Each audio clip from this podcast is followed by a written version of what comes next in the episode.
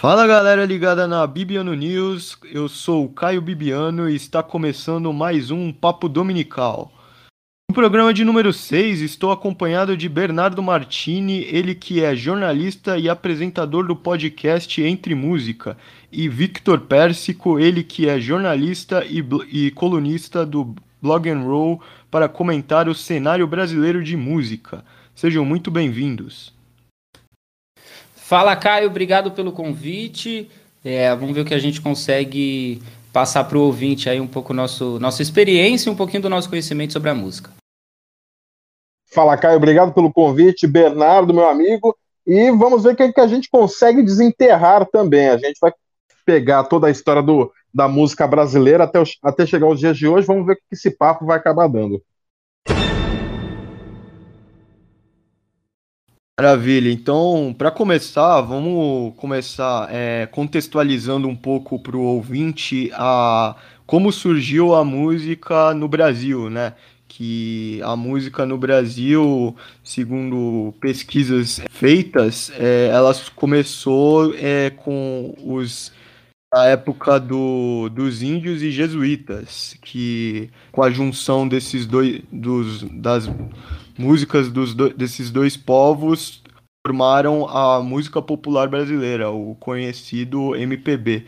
Então, é, no Brasil, nos seus mais de 500 anos de, de país, né, alguns estilos musicais é, se tornaram populares, como o forró, o axé, o samba, a bossa nova e o choro. O que, que vocês podem comentar dessa, dessa primeira trecho do nosso debate? Queria, queria só chamar atenção para esse MPB, né, que acabou se tornando um gênero. Quando a gente pensa em MPB, a gente pensa principalmente nos anos 1900, né, com, enfim, a gente caracteriza com Cássia Eller, com as coisas que puxam mais para o rock ou mais para um, talvez para um choro, um samba mais cantado.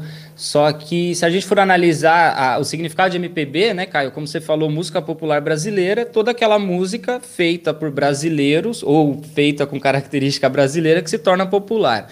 Então, poderia dizer, arrisco dizer que hoje a música popular brasileira, digamos assim, contemporânea, seria mais o funk, o sertanejo universitário, o próprio pagode, aquele ritmo, como que eu posso dizer, dos Barões da Pisadinha, também acabou se tornando, né? Então, então eu, eu, eu acho que a abrangência da música brasileira ela, ela vai muito além do que a gente está acostumado, do que a gente cresceu ouvindo como MPB. Né? Acredito que não seja um gênero e sim uma forma de caracterizar aquilo que está sendo tocado, está sendo ouvido, que está nas rádios e na, hoje nas plataformas digitais. É, basicamente isso que o Bernardo falou. Mas eu acho que aquele conceito de que o, as pessoas achavam que música popular brasileira, MPB, era algo baseado nos, nos gêneros que tocavam na década de 50, começo de 60, que é o, era o, o forró que quem acabou dando a popularização dele foi o Luiz Gonzaga. O axé veio um pouco mais depois, ali na década de final de 80, começo de 90, o samba já tinha o samba de gafieira, bossa nova na década de 60, o chorinho que já é já vem com pixinguinha em 1940 e pouco, por aí. Eu acredito que a MPB hoje em dia ela acabou se abrindo muito mais e, e parou de ser é, de ter esse tipo de conceitos. A MPB hoje em dia, no meu conceito, é de que ela é aquela música que está sendo mais tocada. É a música que está tocando nas rádios, mesmo que as pessoas não ouçam tanto rádio como ultimamente, estão mais no serviço de streaming. Mas eu tenho essa concepção de que a música popular brasileira é tudo aquilo que o pessoal está ouvindo direto. Então, é independente se vai acabar sendo funk, ou vai ser samba, ou vai ser bossa nova, choro, rock, heavy metal, É, já que vocês tocaram no tema streaming, o que, que vocês acham da, das, das diversas plataformas de streaming que existem nos dias de hoje? É, a gente vê, é, por exemplo, o Spotify, é, o Deezer, o YouTube, todas essas plataformas vindo pro, pra, é, como, como mais um, um formato para os artistas eles é, divulgarem seu, seu produto. Como é que vocês veem esse cenário aí é, dessas plataformas de streaming para os artistas? Vocês veem como positiva ou vem para mais é, ou, é atrapalhar? Então, eu acho que aí, até o Persco pode me ajudar depois a, a, complementar essa resposta, mas eu acho que depende do ponto de vista que a gente analisar. Né? Para o artista, eu acho que é positivo, porque se você pegar um Spotify, por exemplo, a pessoa ela consegue ouvir gratuitamente, só que ela vai ter aquele conforto e dominação sobre o que ela vai ouvir ou não quando ela pagar. É um valor que acaba não sendo alto, se você é, for analisar o preço de uma, de uma de um direito de imagem ou alguma coisa do tipo. Então, e, e, da mesma forma, são muitos ouvintes que consomem diversos tipos de música, em algumas vezes, que acabam favorecendo e tem o tal do algoritmo também que, que divulga, né? Que ele pega a música de um artista e coloca em playlists relacionadas com artistas, às vezes, mais renomados tal, e consegue é, espalhar, né? Disseminar essa música. Agora, se a gente for analisar o lado do ouvinte, até aquele um pouco mais dinossauro assim da internet, né? É, que utilizou muito YouTube, que utilizava MP3, que baixava música no ForShared e tal, acaba perdendo um pouco, claro, porque ele tem que pagar agora para consumir a música do jeito que ele quiser, mas em contrapartida, se for analisar, pelo menos a minha opinião, de um contexto geral, acaba sendo benéfico, porque o ouvinte recebe uma qualidade melhor de áudio, uma plataforma onde você tem acesso ilimitado e o artista, ele recebe a parte dele, querendo ou não, é um conteúdo pago, ele não está só jogando um vídeo no YouTube e as pessoas fazendo o que bem quiser com aquela imagem, porque não dá para fazer isso, e acaba tendo o próprio material mais divulgado. Bom, eu, eu vejo a plataforma de streaming como se fosse uma coisa muito boa, mas também uma coisa muito ruim, porque o Bernardo soltou a, a famosa famoso título pessoal, a galera que é dinossauro. Eu, eu, eu, do que eu vou falar agora, vocês vão sentir até cheiro de ossário, porque eu sou da, eu sou da época de que o amigo comprava o CD e a gente ouvia o CD inteiro na casa dele. Meus pais, nossos pais, era a época de que comprava o disco ou a fita cassete e ouvia o disco, a fita cassete inteira, sabia todas as músicas do disco. E com o serviço de streaming, com a internet, tudo, acabou englobando isso. O pessoal acaba ouvindo apenas os singles, ouve apenas os lançamentos, assim, a única faixa que está fazendo sucesso no disco. Eu peguei como exemplo aqui o na Tropicália, o Tropicália o Planes et Circenses, que é o, o disco que tem os Mutantes, Gilberto Gil, a Gal Costa, o Caetano Veloso, toda essa galera do, da época da Tropicália. A gente vai olhar, o disco tem 12 faixas. E o disco inteiro tu tem que ouvir do começo até o fim, porque o disco é sensacional, mas tu vai ver a faixa mais importante, a mais ouvida é Baby, que é da Gal Costa com Caetano, tem 8 milhões 197 mil 59 reproduções. Aí tu vai ouvir outra ali, Mamãe Coragem, 87 mil, e vai caindo. Eu acho que o, atualmente o pessoal ficou com o ouvido preguiçoso. Ele ninguém ouve o disco inteiro, só vai ouvir os singles. É a mesma coisa que o é, eu, eu vi uma opinião na internet saindo do, do Brasil sobre o disco Thriller do Michael Jackson. Tu vai perguntar pra pessoa, assim, não os fãs, mas tu vai perguntar, assim, quem viveu a época, pô, me fala uma faixa do álbum que não seja Beat It, ou Thriller, ou Billie Jean. O pessoal da antiga vai acabar lembrando tal, mas o pessoal de hoje só vai se focar nessas três faixas. Por quê? Porque tiveram singles, foram lançados como singles e tiveram clipes. Então, além de que o Spotify, ele eu vejo como uma ferramenta que abriu muito. Eu, eu, já conhecia bastante de música, eu bato no peito, eu falo que eu conheço bastante, porque eu, eu tenho segurança disso. Mas o Spotify acabou me abrindo muitas portas para conhecer outras bandas, tanto, tanto regionais quanto gringas. Então, o Spotify tem um lado muito bom, mas também tem um lado muito ruim, do, de apenas indicar os singles e não os discos inteiros. Eu acho isso daí um pecado. É, se eu não me engano, Persco, até pegando o gancho no que você falou do ouvido preguiçoso, eu acho que uma vez, inclusive, você compartilhou, se eu me corrija se eu estiver errado, acho que foi algum integrante do Kiss que disse que quem matou o rock foi o jovem, né? Justamente porque a gente tem, a gente separa a nossa playlist com uma música ou outra e acaba não indo atrás de bandas novas de um gênero que a gente bate no peito para defender, né? Briga na internet quem fala mal do rock, mas também tem muita gente que não vai atrás de coisa nova, fica só naquelas 15, 16 bandas clássicas que levam o nome do gênero e acaba desfavorecendo bandas mais novas. E inclusive se a gente for analisar quais são as músicas hoje mais escutadas no mundo, são músicas que se popularizaram com vídeos virais, né? Aí de plataformas como o Instagram, TikTok e afins. É, exatamente. É que nem teve o boom daquela banda italiana Maneskin. Eu não tô aguentando mais, porque o pessoal só fica ouvindo Begging. Só fica ouvindo essa música. Vai postar um history do cachorro, coloca Begging. Tá andando de skate, coloca essa música. Vai beber Coca-Cola, coloca essa música. Vai tomar banho, é só essa música. E a banda sendo italiana, eu, eu acho uma coisa que eu acho meio ruim. Eu recebo bastante releases de bandas gringas de fora, pelo Groover, eu fico extremamente puto da vida porque a banda faz um. É, é um grupo de, de, de, rock ou é um, um intérprete de, de rap, de hip hop. Às vezes tem até banda gringa mandando pagode, é nesse nível. E os caras não usam a, a língua nativa deles. É, tipo assim, eu, eu, eu, fiz festa quando eu vi que foi um cara que tava mostrando que o, cara, o som dele, o estilo dele era hip hop, o cara era francês, e o cara fazendo hip hop em francês. Eu fiquei, pô, sensacional.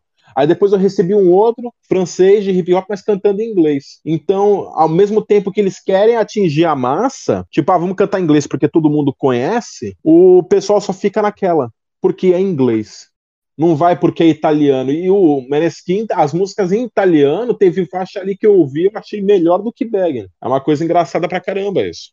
É, só em relação a essa questão do que vocês comentaram do do, do Spotify, eu começo, eu costumo fazer muito um, um paralelo com as redes sociais, né? Tem a questão do algoritmo que o, acho que é, logo quando você cadastra o teu perfil no Spotify, por exemplo, ele pergunta as três bandas que tu prefere. Aí tu é, dependendo das bandas que tu selecionar, playlist semanal que o Spotify dá para você vai girar em torno das dos estilos de música dessas três bandas que tu selecionou lá atrás. Então, meio que um, um ciclo, né? Você escolhe uma música e o próprio algoritmo do, do programa ele te dá é, músicas similares para você ouvir.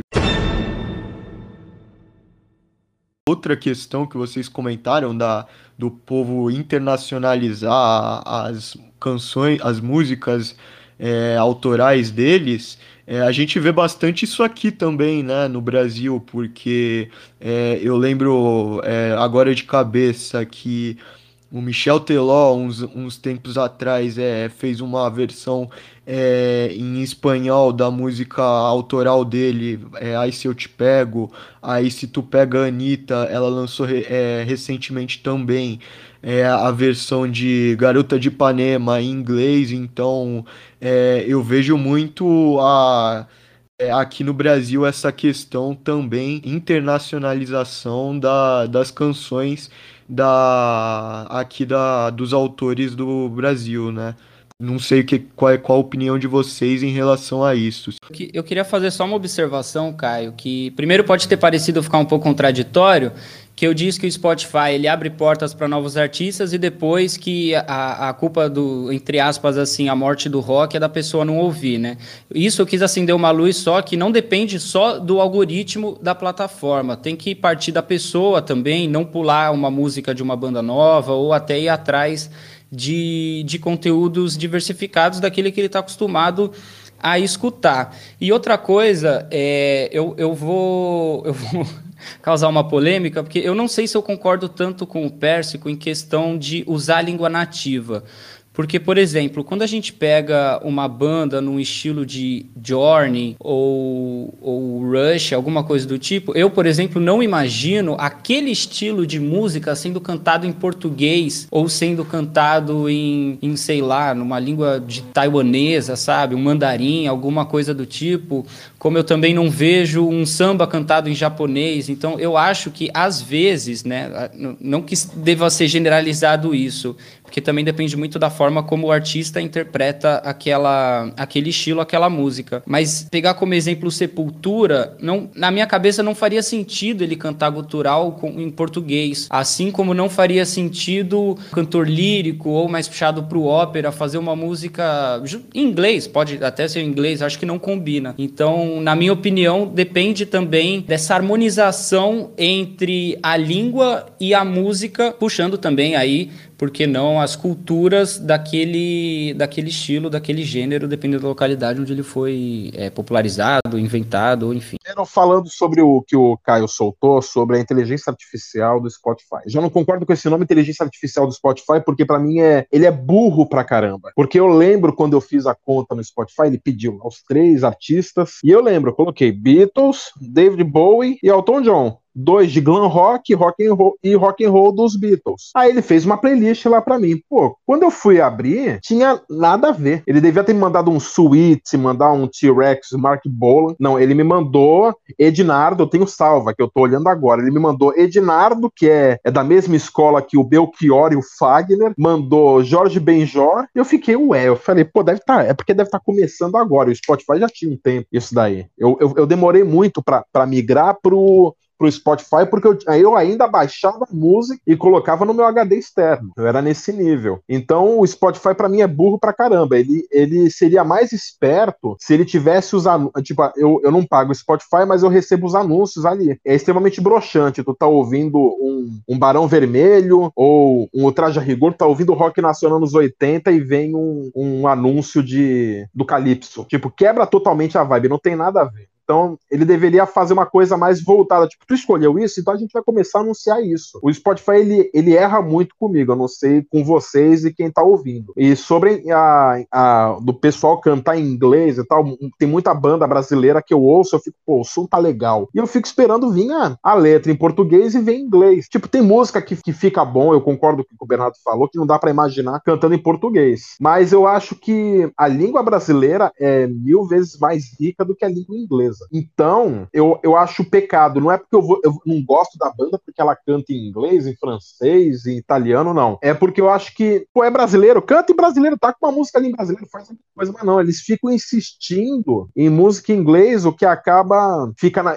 mim, na, minha, na minha visão, é querendo atingir o público de fora. Só que não é só assim que você vai atingir o grupo de o, o pessoal de fora do Brasil. Tem o lance de views, tem o lance de, de quantas pessoas ouviram, clicaram na tua página, tem uma coisa, tem tudo isso. E o lance de cantar em inglês para mim é o, que, é o que menos pega. O pessoal vai focar mais no som. Eu não sei para vocês, mas para mim é assim. Eu acho muito pecado a pessoa, banda brasileira aí querer fazer isso daí, é, pra, parece que tá vendendo, se vendendo. Eu tenho esse tipo de opinião. Só para é, pontuar essa questão do, do Spotify, concordo também que o algoritmo às vezes erra um pouco, né? Eu lembro que eu, esses dias eu fiz uma, uma conta pro meu pai para ele começar a usar, né? Também pediu as três bandas e a, foi a mesma co coisa que o, o, Vitor comentou, né? Começou a surgir um monte de banda que não, tem, não tinha muito a ver com as três bandas que eu selecionei no começo,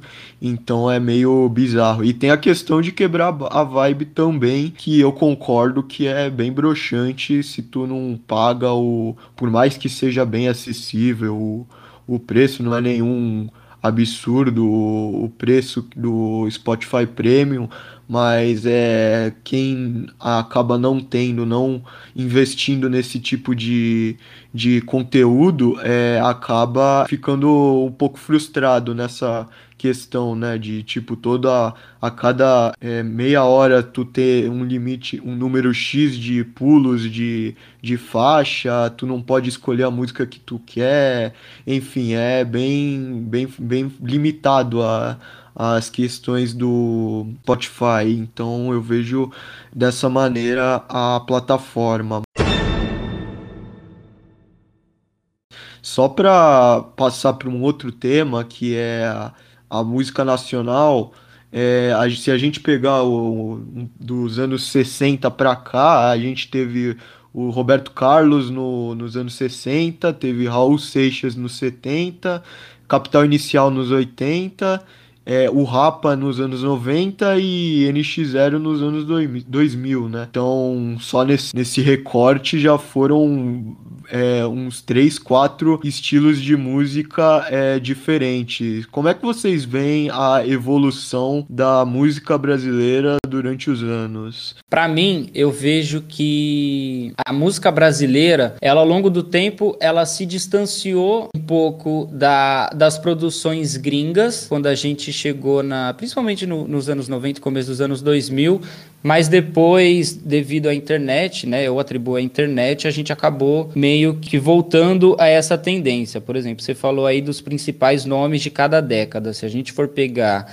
a, a nossa última década, não teria como dizer que o nome brasileiro foi a Anitta, e ainda mais pensando nas parcerias que ela fez com artistas estrangeiros e também aonde a música brasileira chegou e onde está hoje, né, com puxado aí nessa tendência da Anitta. Então a gente já vê que até uns anos atrás, se eu não me engano, quando ela lançou uma, uma parceria com Snoop Dogg ou, ou Taiga, não lembro qual que foi o, o artista gringo, era algo incomum era tipo, poxa vida, onde o Brasil tá? O Brasil tá numa rádio americana.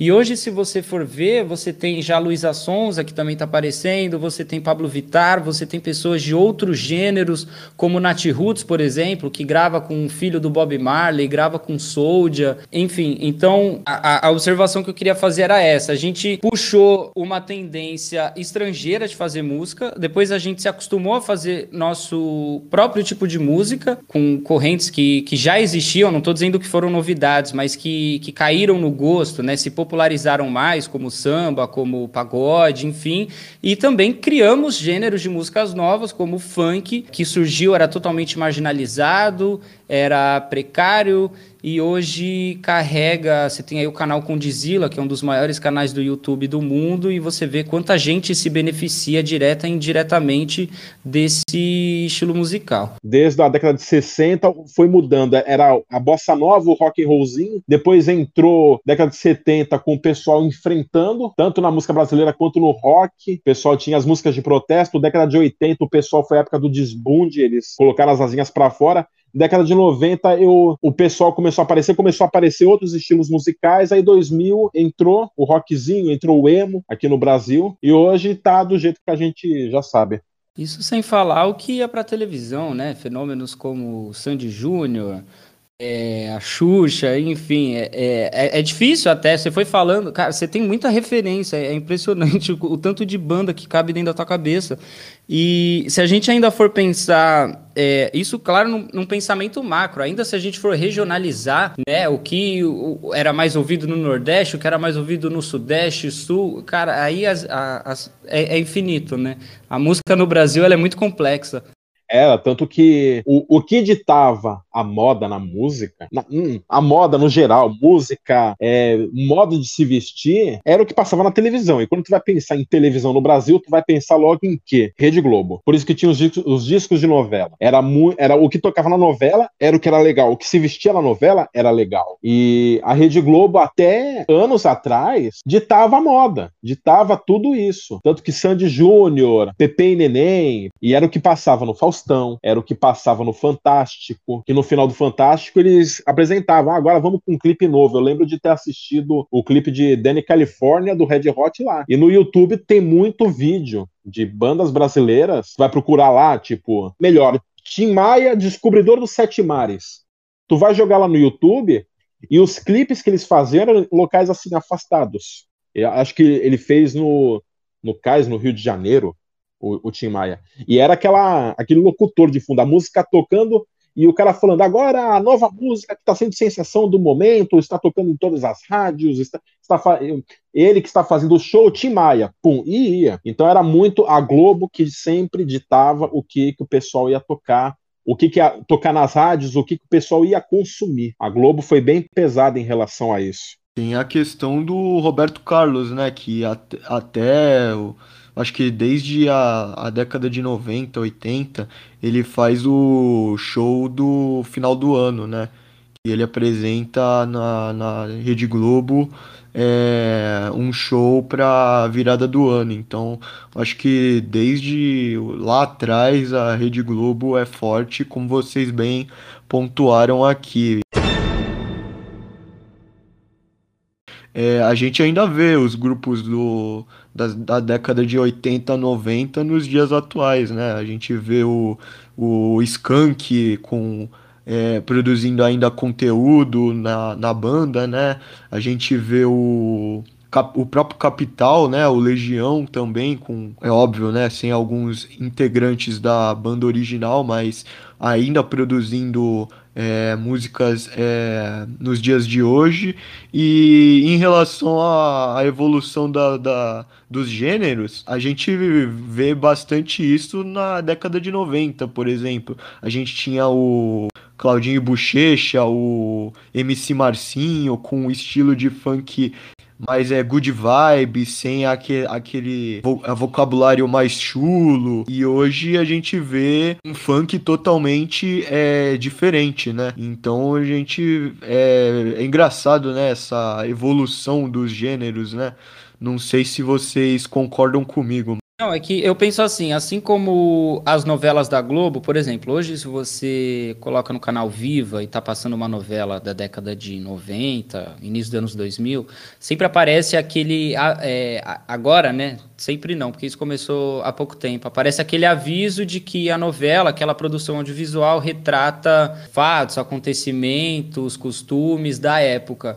Então, eu acho que isso muito se aplica à música também. A gente vê que as coisas mudam porque o mundo muda. Então, por exemplo, antes a gente tinha um rock que era aquela bateria bem latão, com uma guitarra distorcida, um baixo que não, não, não era tão requintado. Hoje você já vê que o baixo tem uma presença diferente na música, a bateria muitas vezes tem um, um, uma pegada eletrônica, né, com, com, enfim, equipamentos completamente modernizados. Então, isso acaba meio que moldando a, a cultura, a essência da, daquela música. Apesar do gênero ser o mesmo, as coisas o produto final acaba sendo diferente. Então você vê o Full Fighters, o, o, que o Full Fighters produzia lá atrás é completamente diferente do que eles produziam hoje. Você pega o Red Hot, que eu acho um exemplo fantástico disso, que eles eram bem é, funk punk, né? Quando eles começaram. Hoje tem até umas musiquinhas tranquilinhas que, que beiram ali um pop, às vezes uma pegada reggae. Então muito se dá também a atmosfera, o contexto em que aquela música ela está sendo feita. É, eu tô, enquanto vocês estavam falando, eu tava vendo listas aqui. Eu tava vendo de o que, que era tocado na em 2000 para cima. Pô, o Luxúria, Luxúria, Los Hermanos, que Los Hermanos hoje em dia virou uma sombra do que eles eram. Tu assiste os últimos shows deles, tu vê que os caras estão cansados. Eles não aguentam mais tocar Ana Júlia. E Los Hermanos não é só Ana Júlia, mas os caras já estão cansados. Tu vê que eles já estão de saco cheio, já estão saturados. Aí tem outra aqui que eu vi, Coisas que eu sei da Dani Carlos. Essa música fez sucesso, eu tava no primeiro ano. Isso da, no primeiro ano da escola, isso daí foi 2007. E tem a, a, diferença das músicas ao passar dos anos, eles vão pegando coisas do cotidiano e o cotidiano vai mudando. Uma coisa que eu achava sensacional, voltando naquele assunto do pessoal cantar em inglês e tal, o Cazuza, o Cazuza ele foi, ele foi o primeiro na música brasileira que não falava yeah, Y-E-A-H, que nem americano ele soltava um E, tacava um E lá no meio, tu, tu ouve ele berrando E o show do Rock in Rio inteiro. E vai evoluindo. Isso daí é uma coisa que eu, eu, eu, eu já fui aquele tipo de roqueiro que eu, que eu metia o pau nas músicas que tocavam atualmente, eu tive essa cabeça pequena, depois eu fui abrindo. Depois eu, eu acabei percebendo, pô, o mundo muda, as coisas vão mudar, nada vai ser do mesmo jeito. Imagina a gente, estamos aqui em 2021 e a gente, e se o Cazuza, por exemplo, estivesse vivo, estivesse no Barão Vermelho, cantando as faixas do primeiro álbum lá, posando de Star, que ele fala que a pessoa precisa dar. A pessoa precisa dar, é coisa que eles tiveram que colocar dar-se por causa da ditadura. Então, mundo muda, vai sempre em constante evolução. Eu sei muito bem que as bandas que eu gosto hoje daqui 10 anos, se todos estiverem vivos, porque tá todo mundo velho, vai estar tá com um som totalmente diferente, tirando o ACDC e o Rolling Stones.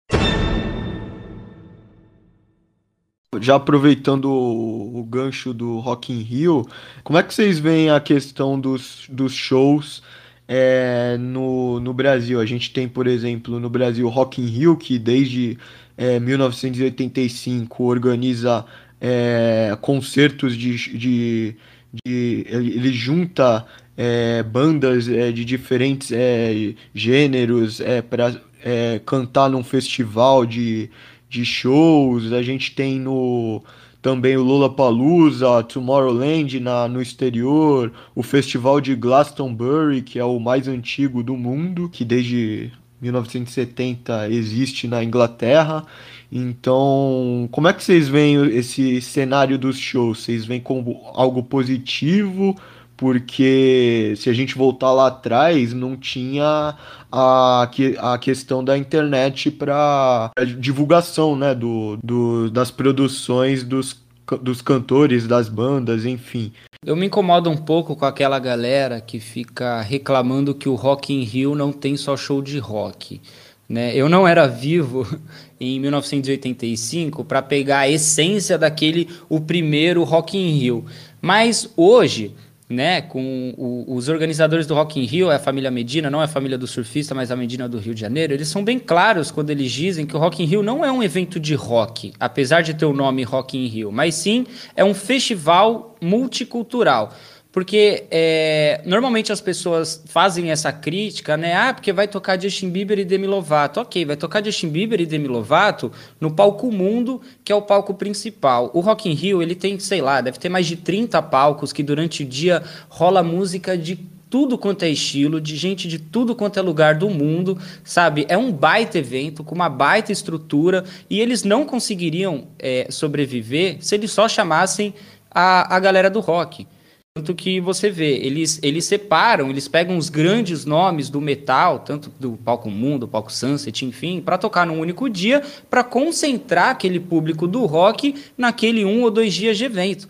Porque não, não eu, eu, assim, eu acredito, boto fé que tem muito roqueiro ainda no país que gosta de ir pro show, só que não é todo mundo que consegue, porque o Rio de Janeiro é caro, o Rock in Rio é um evento caro, e ele acaba. Então, ele, ele, ele abre a possibilidade de fãs de outros gêneros, de outras culturas, de outras localidades irem até um único lugar para desfrutar de música com som de qualidade, né, com uma estrutura legal, com segurança, com banheiro para todo mundo.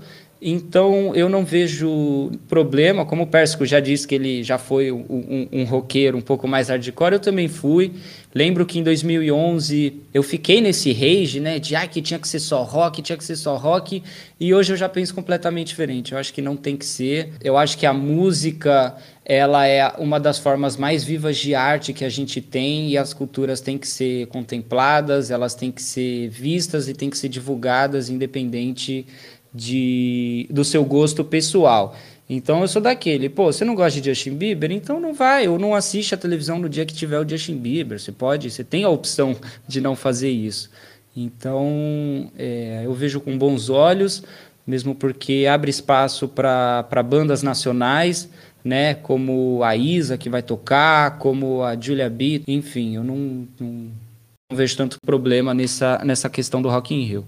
Então, nem o Rock in Rio de 85, nem, nem nele, que foi o principal, que foi o primeiro que todo mundo lembra, tem nostalgia, foi totalmente rock, né? Eu, an antes de falar de quem foi que tocou no Rock in Rio de 85, eu vejo como o Rock in Rio como, o, principalmente o de 85, foi o começo de tudo, que acabou matando o rock brasileiro. Porque nessa época tava fazendo sucesso, começou a invasão britânica do heavy metal. Aí começou a aparecer o Iron Maiden, aí já, com o Iron Maiden já tinha os fãs que era do ACDC, do, que, era Austrália, que eles eram da Austrália, os Scorpions, que é alemão. Então, o pessoal, o pessoal aqui no Brasil começou a focar mais no rock, começou a procurar essas coisas.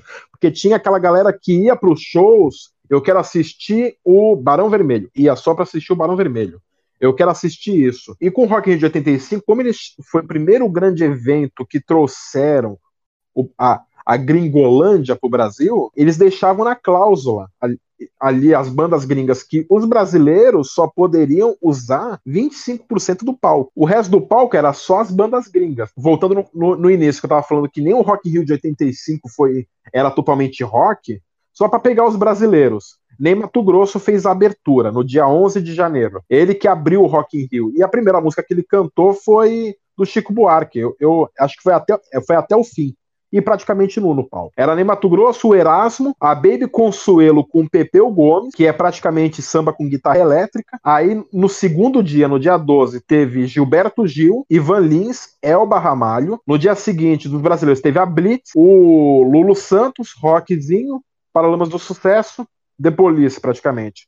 Dia seguinte, teve o Moraes Moreira, depois teve o Bruno Vermelho, o Zeke, o Kid Abelha e os Abóboras Selvagens, Rita Lee no dia 16, Moraes Moreira de novo, e foi repetindo. E até do pessoal da, do, dos gringos, tirando o, o pessoal do rock, teve George Benson, que era jazz, James Taylor, que é soft rock, Al Jarreau, que é jazz também, aí Nina Hagen, que é New Wave, The Googles, aí esse DC Scorpions, que é rock, Rod Stewart, que é, é rock também, mas é aquele softzinho, tem as baladas dele. O Yes, que é progressivo. Aí repetiu The Google de novo. B-52, que é New Wave. E foi ainda assim, até o dia 20 de janeiro, que fechou com B-52, Yes, Nina Hagen, Gilberto Gil, Blitz e Barão Vermelho. Então nem no, no Rock in Rio de 85 teve rock. O, é porque o pessoal fica muito naquela cabeça de é Rock in Rio, rock, rock, rock. Então tem que colocar rock. Eu fui no, eu fui no de 2011, quando voltou, eu vi a abertura que foi o Fred Mercury no telão cantando Love of My Life, no Rock in Rio de 85. Aí depois entrou o Titãs e o Paralamas no palco. Foi seguido por Cláudia Leite, se eu não me engano. Teve a Cláudia Leite, teve a Katy Perry, que foi um dos melhores shows que eu assisti na minha vida. E Elton John desde o início, o Rock in Rio não é somente rock. E já vindo para o cenário do regional, o... na região tem bandas como o Charlie Brown Jr., o próprio é, Aliados, que já é, produz músicas daqui da, da região de Santos. E, o, a, até o, a, nos, nos dias de hoje, ainda existe bandas que surgiram na década de 80 e 90, como Garage Fuse e Vulcano, que ainda produz, é, fazem produções e as suas turnês pelo mundo nos dias de hoje. Já indo pro, pro próximo tópico, o podcast Entre Música, ele explorou é, um pouco os artistas da região, não é, Bernardo? Dei uma pesquisada e foram ao todo oito episódios dos mais diversos gêneros, não foi? E, exatamente, Caio. Entre Música, a minha proposta inicial era trazer os artistas mesmos aqui da região. Isso depois eu expandi um pouco, porque eu comecei a receber mensagem de pessoas de fora, até de outros estados, falando, pô, queria um espaço, queria ganhar visibilidade aí na região o que fortalece ainda mais a música aqui, né? Tomando como exemplo o Charlie Brown, que é o maior nome da região, a música, a música aqui ela tem muita visibilidade, né? Então eu tive oportunidade de conversar com pessoas do sertanejo, do rock, também para Próxima temporada do, do podcast já tem DJ, tem gente do funk. Por algum motivo, a nossa região aqui, né? O povo caiçara, ele é muito bom em fazer música, mas eu vejo com uma, com uma tendência muito boa ainda, até de, de mais crescimento ainda a música da região, porque tenho me aproximado mais de música, galera que trabalha com esse gênero, e acho que tem muito, muito a explorar ainda aqui, independente do gênero que a gente for falar, acho que tem muita, muita gente boa aqui que merece espaço espaço, merece ser ouvida. Meu pai é músico desde 1970 e pouco aqui em Santos, desde os 14 anos, mas aqui no Brasil teve aqui em Santos teve aquela popularização das bandas de baile, né? Tem um blow up aí até hoje para contar a história. E Santos te, era, teve, na década de 70, se eu não me engano, na década de 80, foi considerada a, cida, a, a cidade que era berço de músico, era, era o lugar que tinha mais músico por metro quadrado. Então teve muita disso daí. Tanto que o blow up, o blow up na época, comparados com uma outra banda para fazer sucesso. E, essa, e a outra banda acabou fazendo mil vezes mais sucesso do que o Blow Up, que foi o Roupa Nova. Então era, era nesse nível, porque o Roupa Nova era, era músicos de estúdio, mas era banda de baile. Mas o, a música a música aqui em Santos tomou, é, tomou bastante espaço. O Charlie Brown foi a principal figura para pegar o nome de Santos e jogar para todo mundo. Não apenas, a gente não é apenas futebol, a gente também sempre fazer rock. O Charlie Brown teve Garage Fuzz, mas a única, uma das poucas bandas, eu vou, eu vou citar apenas três, que eu acho que no momento são fortes pra caramba, ou, ou, não, ou, ou não é forte, mas tem algum tipo de relevância, ou porque o som é bom, eu acho que deveria dar uma, um espaço para ouvir, é a Zimbra. O Erodelia é, é muito legal também. O Scuba Divers são as, são as bandas que eu ouço bastante. assim. O Zimbra tá no meu patamar lá em cima, porque os caras sabem tocar, os caras têm carisma, os caras sabem escrever. É, é praticamente isso. Atualmente, daqui de Santos, as que eu ando batendo palma são essas. Em relação às bandas, eu até tinha colocado o Zimbra, eu até tinha destacado ele no, na minha colinha aqui, só que aí eu acabei trocando pelo Aliados, porque, enfim, eu, eu na minha, é, da minha pessoa eu tinha escutado mais Aliados do que é, Zimbra, por exemplo, mas era um, uma questão que eu tinha destacado. Em relação a produções, né, que a gente tem a, hoje em dia os programas de TV que é, muitos in, incentivam né, a, o desenvolvimento de cantores, artistas que é, a, darem o primeiro passo. Né? A gente tem na TV o The Voice Brasil, né, da, que desde 2012 existe né, anualmente.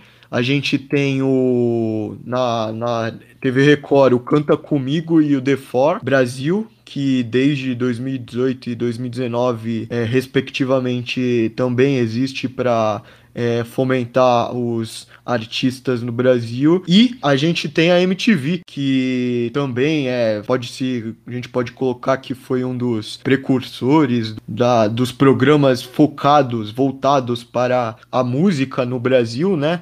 Que é, foi um dos primeiros. Eu lembro que eu ah, tinha bastante, eu assistia bastante o Top MTV, tinha os, os programas de talk show, e hoje em dia a gente vê outros programas como Multishow e o VH1 com foco totalmente na programação para o, é, a divulgação dessas, desses artistas, das músicas dele então é mais um canal para esses artistas divulgarem seu conteúdo, né? A música, você conseguir chegar no nível de ter uma produtora, de você ter um, é, enfim, um EP, um disco, um single gravado, até pouco tempo atrás, arrisco dizer, depois o Persco me corrige, era algo muito difícil, né? Era mais elitizado, você dependia muito de contato, de já ter uma verba para investir. Hoje em dia, se o cara tem uma noção mínima de produção e o som dele é bom, ele lançar no Instagram, no canal do YouTube, no Spotify, ele já consegue ter uma, um lançamento assim muito bom, apesar de depender, conforme eu tenho conversado com as pessoas, grande parte se dá ao, ao marketing, né? Em como você trabalha a imagem da pessoa, a divulgação, as plataformas que você coloca, o conceito artístico que muita gente não tem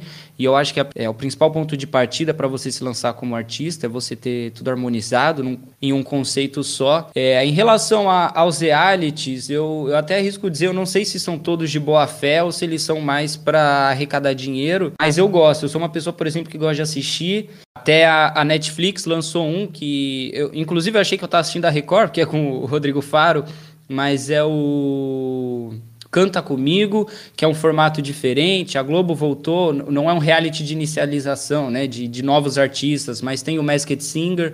Então, é, é, isso tudo é muito bom, porque além de você incentivar e dar coragem para o artista de dar a cara a tapa, de pegar aquela oportunidade e falar, pô, eu vou aparecer na televisão, ou eu vou aparecer na internet, ou num, num sistema de streaming, você sabe que o, o, o alcance é ilimitado, né? Então você não depende, por exemplo, até pegar como exemplo, até saindo um pouco do Brasil, a gente vê o One Direction que fez, enfim, muito sucesso.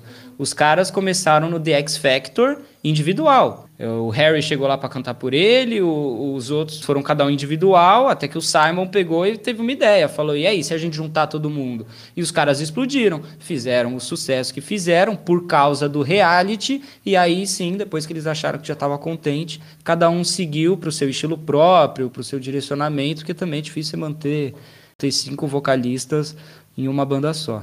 É o que acontece bastante com as bandas, né? Da galera se junta é, faz sucesso por 5, 6, 7, 10 anos e depois cada um segue seu próprio estilo, sua própria sequência musical na carreira, né? A gente vê o, o exemplo do One Direction, o, o Harry com um estilo é, mais pop, mais é, de música, aí tem o Zen que é mais é, hip hop e, e assim, é, gêneros diferentes, né?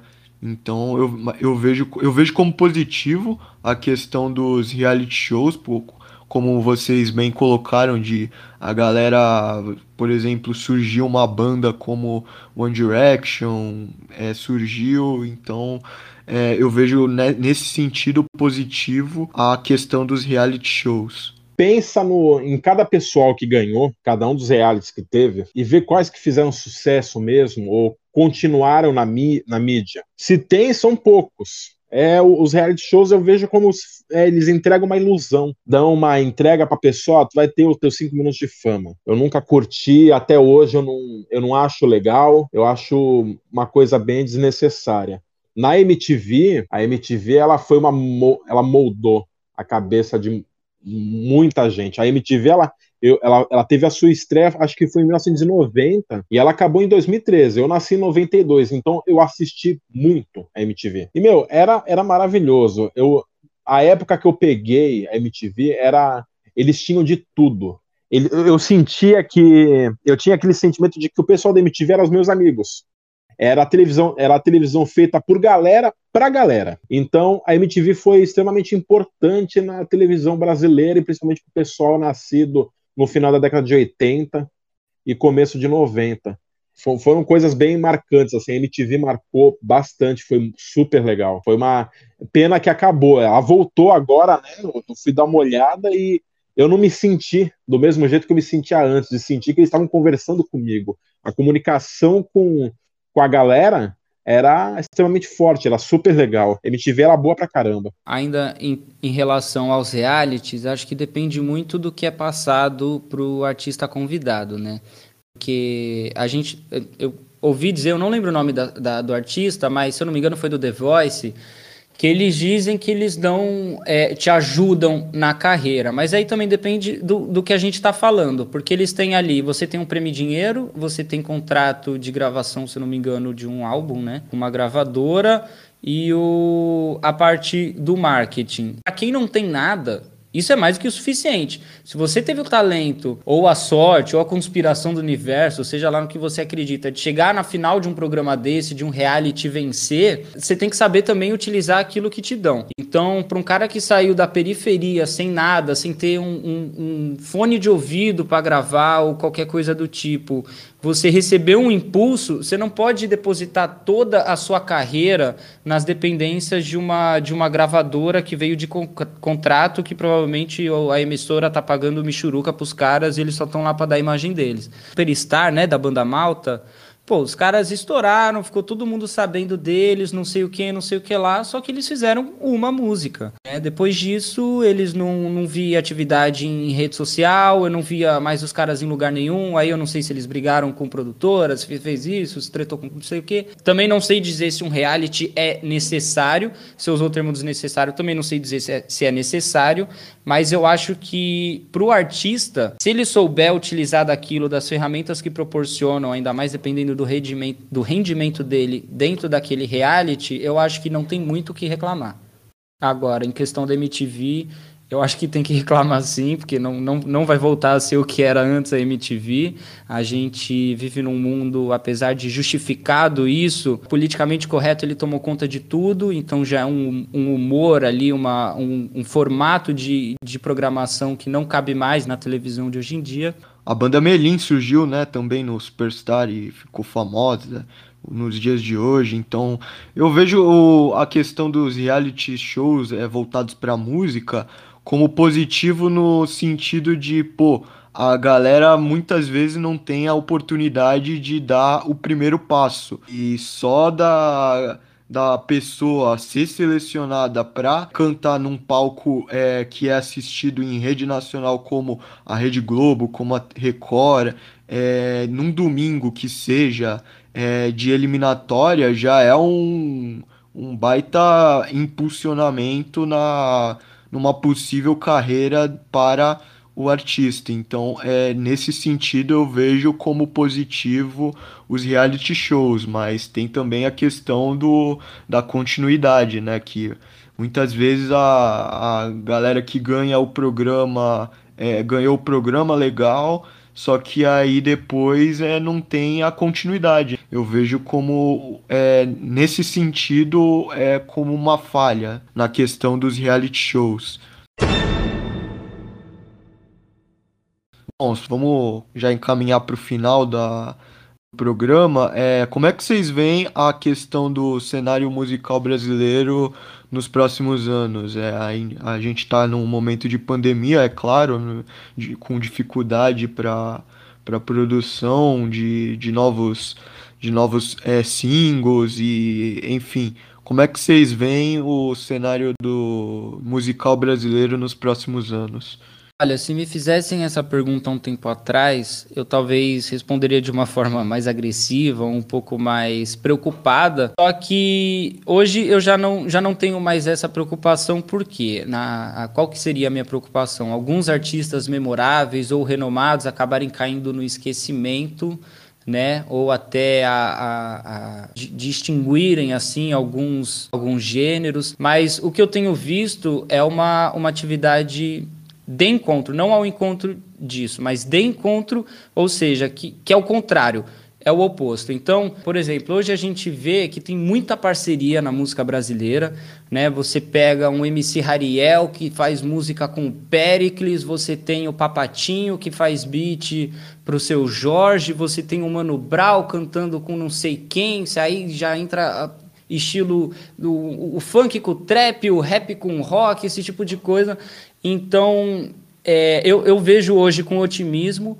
Né? Eu já, já falei isso, mas ainda se a gente levar em consideração a interna internacionalização da música brasileira com, com Anitta, enfim, essa galera toda, eu acho que a gente vai se aproximar ainda mais do estilo norte-americano, né? Dessa pegada do, do, do, pop com trap. Eu acredito sim que isso vai acontecer, pelo menos por um período daqui para frente. Mas, é, da mesma forma, a gente tem as metamorfoses ambulantes que estão aí provando que não tem idade para você mudar o estilo, que você não é obrigado a ficar preso aquilo que você era. Você pega a, o Nat Roots, já mudou um pouco o, o, o estilo deles.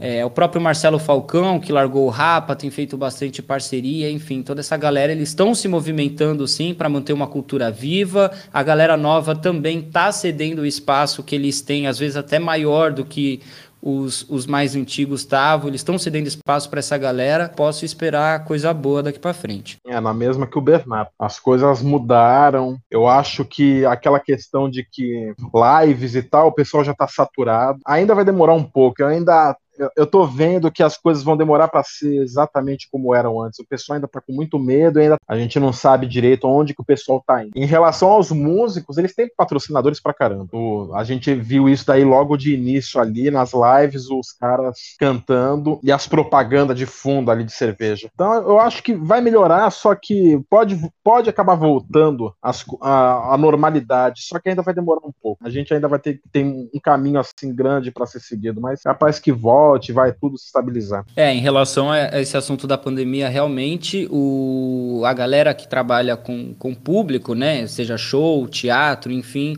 foram os primeiros a serem impactados. São barra foram, porque tem gente que já votou, então são foram os últimos a, a participarem dessa retomada, justamente porque é público e não se faz show sem público, né? Apesar das lives, eh, eu perdi as contas de quantas lives eu assisti que o artista falava: Meu, não sei o que eu tô fazendo porque parece que eu tô cantando para ninguém, né? Quando na verdade o número de pessoas que estávamos assistindo era sei lá, muito maior do que caberia num, num estádio, num show que os caras são acostumados. Então, é, eles realmente necessitam da galera, eles necessitam de presença de público. Claro que sempre respeitando os protocolos, que eu fiz uma pesquisa rápida aqui, esse é o, o, o, tema, digamos assim, mais relevante quando o assunto é retorno de público para shows, eventos, essas coisas, que é a, a, a manutenção desses protocolos. Mas, como o Pérsco disse, eu acho que, que caminhando devagar e ajustando, errando e acertando, lógico, porque ninguém tem a verdade, também não podemos ser fiscais de obra pronta, de falar, ah, porque tinha que ter feito dessa forma, tinha que ter feito daquela, porque depois que a coisa acontece é fácil dizer. Mas nessa evolução natural de fazer, de arriscar, de testar, tem muito evento teste acontecendo e acho que com a consciência de cada um também a gente consegue voltar, se não próximo, se não igual, bem próximo e a longo prazo até melhor do que a gente estava antes dessa, dessa pandemia. É, só em relação à fala de vocês, para complementar, eu lembro bastante no começo da pandemia, em março de 2020, mais ou menos, quando começaram a divulgar o, aquela quantidade imensa de lives e realmente é, a quantidade de patrocínio que tinha nas lives, é, eu lembro que eu acompanhei a da Sandy, Sandy Júnior, teve do, do Alexandre Pires, teve a do Skank, que foi no estádio do Mineirão, inclusive. Então a quantidade de patrocinadores que tinham lá eram realmente imensas. Para fechar o programa, é, enfim, o, espaço é, final é de vocês, é, fica a critério de vocês a despedida. Bom, primeiro, Caio, queria te agradecer o convite aí, confiar na, na minha capacidade para falar sobre alguma coisa. Muito legal ter esse espaço, não só para divulgar eu como pessoa, mas também para divulgar meu projeto, que é o Entre Música. Coincidentemente ou não, o Vitor Persco participou de forma ativa no Entre Música, com o quadro Atualização. Vou dar spoiler para vocês ainda, mas a gente volta provavelmente mês que vem ou outro, já com, com a nova temporada. Estúdio, mudei o formato, está tudo reformulado. Então, espero todos vocês. Continuem ouvindo aí o, o Bibiano News, né, o Papo Dominical. Eu tenho ouvido, está melhorando. Caio, parabéns. Deus está trazendo assuntos relevantes de diversas áreas, tem tudo para crescer aí. Também parabenizar o Persco, porque você é uma, é uma enciclopédia que toda vez que a gente conversa sobre música, ele conta uma história diferente, que eu fico aqui viajando. Acredito que quem está nos ouvindo também teve esse deleite que eu tenho. Muito obrigado. Queria agradecer, porque tirando, junto com o Bernardo, primeiro podcast que me chamam assim, e eu acho que a gente conversando, o Bernardo que a gente conversa bastante virou minha duplinha. É uma das pessoas que eu mais converso sobre música, assim, sempre quando a gente se vê. É, foi um papo sensacional. Então, fiquem ligados no próximo podcast. O Papo Dominical está se encerrando aqui. Um grande abraço e até a próxima.